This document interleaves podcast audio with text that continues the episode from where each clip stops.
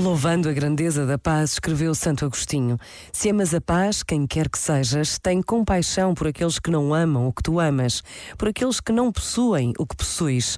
O objeto do vosso amor é de tal natureza que não traz inveja daqueles que partilham convosco a mesma posse.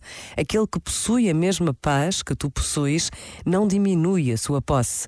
Se amas, guardas e possuis a paz, podes convidar tantos quantos quiseres a partilhar deste bem. De facto, os seus limites alargam-se quanto mais cresce o número daqueles que a possuem.